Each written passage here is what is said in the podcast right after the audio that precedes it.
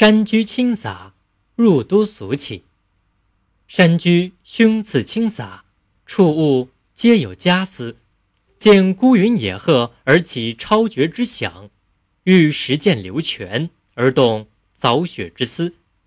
扶老桂寒梅而静节挺立，履沙鸥麋鹿而机心顿望。若一走入尘寰，无偏误不相关，则此身亦属坠流矣。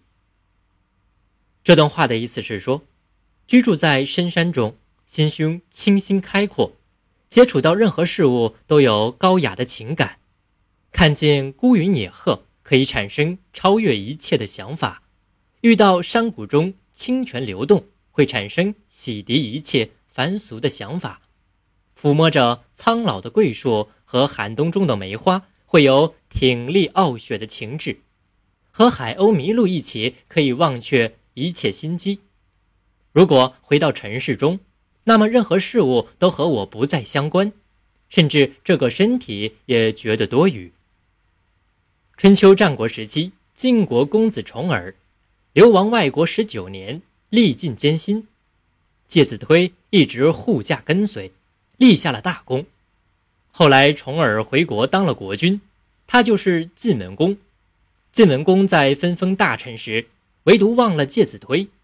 有人为介子推抱不平，就在宫门上贴了一张无名帖，指责晋文公忘恩负义。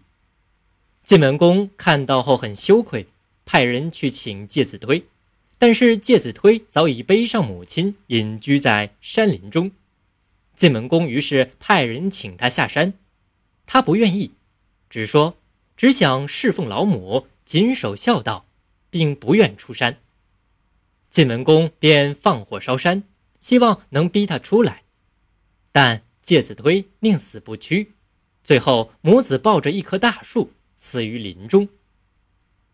徜徉于山水。忘情于泉谷，可以净化心灵，陶冶性情。因为人面临自然的种种妙趣，便会触景而生情，并由此消除种种俗念。所以，古代士大夫都把游历当作人生一大乐事。现代人工作和生活节奏越来越快，消闲游览成了一种奢侈。但无论怎么繁忙，都应该挤些时间走进大自然。不期然物我两忘，知其然愉悦身心。顾炎武先生有云：“人生无闲余，大节本所共。蹉跎一失身，岂不负闲颂？”